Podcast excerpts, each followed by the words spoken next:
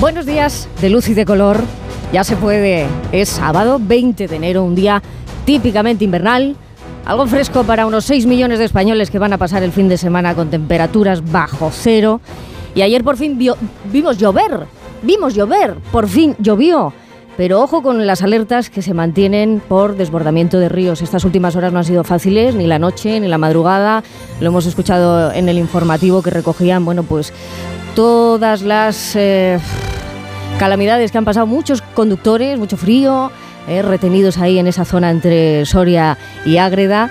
Y bueno, estas últimas horas, como digo, no han sido fáciles tampoco por la zona de Badajoz, por esa lluvia. Remite la lluvia durante el día de hoy. Es un, un impas rápido, ¿eh? la borrasca Juan va a pasar muy rápido, enseguida se nos va a ir, pero el frío se nos va a quedar. La nieve no va a ser la gran protagonista, aunque lo parezca en algunos sitios que amanecen hoy con grandes heladas en la zona del Cantábrico y que sigue en la zona de Castilla y León, pero sí es verdad que el frío se va a quedar por lo menos hasta mañana. De hecho, hoy vamos a llegar a menos 14 grados en Soria, en Salamanca menos 6, a menos 5 en Burgos y Pamplona, y bueno, ya la zona de Pirineos pues hay que abrigarse un poquito más porque puede que se queden bajo cero toda la jornada. O sea que después de todo el ingenio que le han echado a la semana para sobrevivirla, pues ahora llega el sábado y con inclemencias meteorológicas. ¿Qué le vamos a hacer?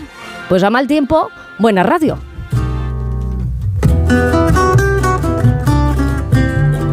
Aunque ya quisiera yo tener el dato para entrar en calor, creo que vamos a aprovechar la sensación térmica de primera hora de la mañana para prestarle un ojo a una primera necesidad que sigue dando escalofríos, el hambre.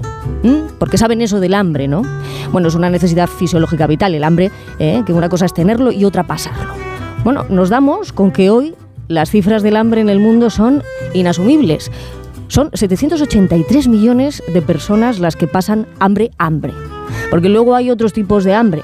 La palabra ha adquirido tal nivel de sofisticación que mientras en Somalia el hambre es hambre, hambre, en cualquier país europeo nuestro podemos permitirnos expresiones del tipo el hambre por inercia o aburrimiento o el hambre de más.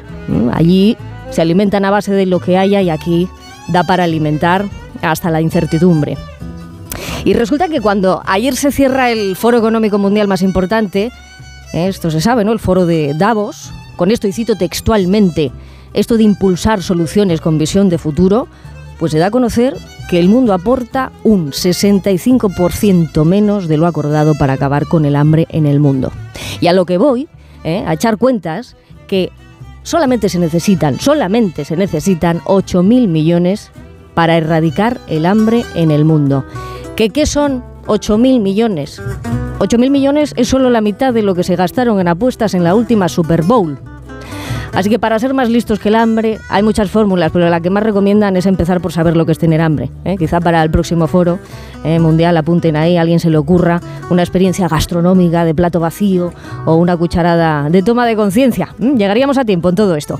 Por eso, en estas horas de radio vamos a intentar enriquecer las ganas de comernos el mundo, que para eso es sábado. Son las 8 y 4 minutos, hora menos en Canarias, en directo desde Onda Cero. Vamos a abrir en este programa todos los apetitos posibles, porque solo tenemos cuatro horas de aquí a las 12 del mediodía para acabar proclamándonos soñadores de apetito imbatibles.